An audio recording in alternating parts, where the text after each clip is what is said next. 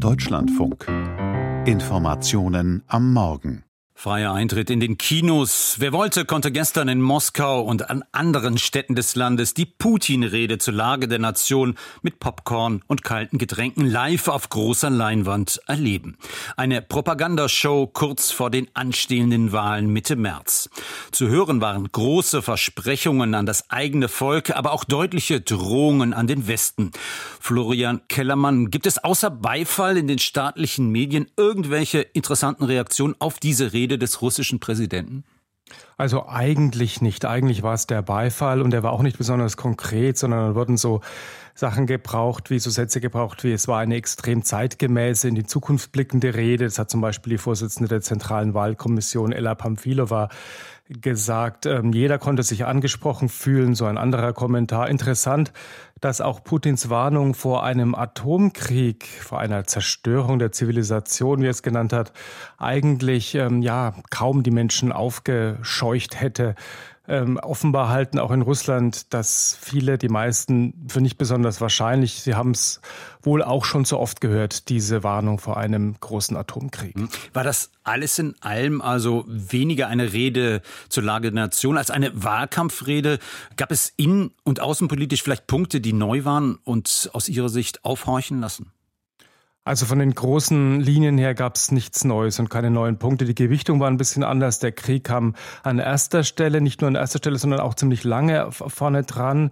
Und es war nicht mehr so sehr ein Kampf gegen die abtrünnige Ukraine, sondern eben diese globale Auseinandersetzung mit dem Westen, die Putin sieht und postuliert, der Westen, der Russland angeblich ja vernichten will.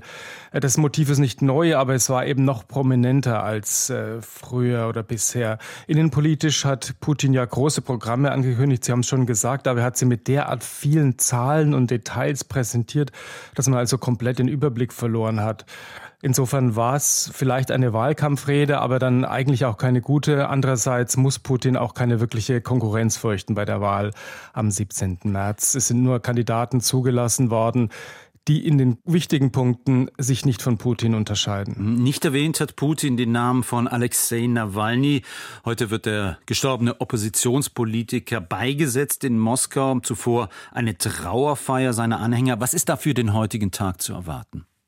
Ja, das ist die große Frage, denn die Pläne sind ja so, dass, wie Sie sagen, zunächst mal um 12 Uhr jetzt deutscher Zeit eine Totenmesse stattfinden soll und dann in ja, fußläufiger Entfernung die Beisetzung um 14 Uhr. Allerdings sagt die Familie, sagt das Team von Nawalny, das noch vor Ort ist, ähm, stand gestern Abend, dass sie keinen Leichenwagen finden konnten, um die Leiche von Nawalny zu dieser Kirche zu bringen, wo die Totenmesse stattfinden soll. Die Frage ist also, findet sie dann wirklich statt? Die andere Frage, wer kann teilnehmen?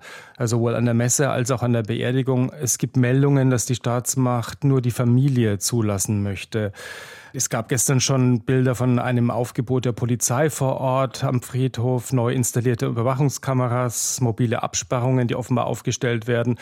Aber die Familie will eben ausdrücklich, dass jeder, der sich von Nawalny verabschieden will, dies auch tun kann. Ob das dann heute möglich wird, werden wir sehen. Wie ist Ihre Einschätzung? Ist es äh, für die Bürger gefährlich, zu dieser Trauerfeier zu kommen?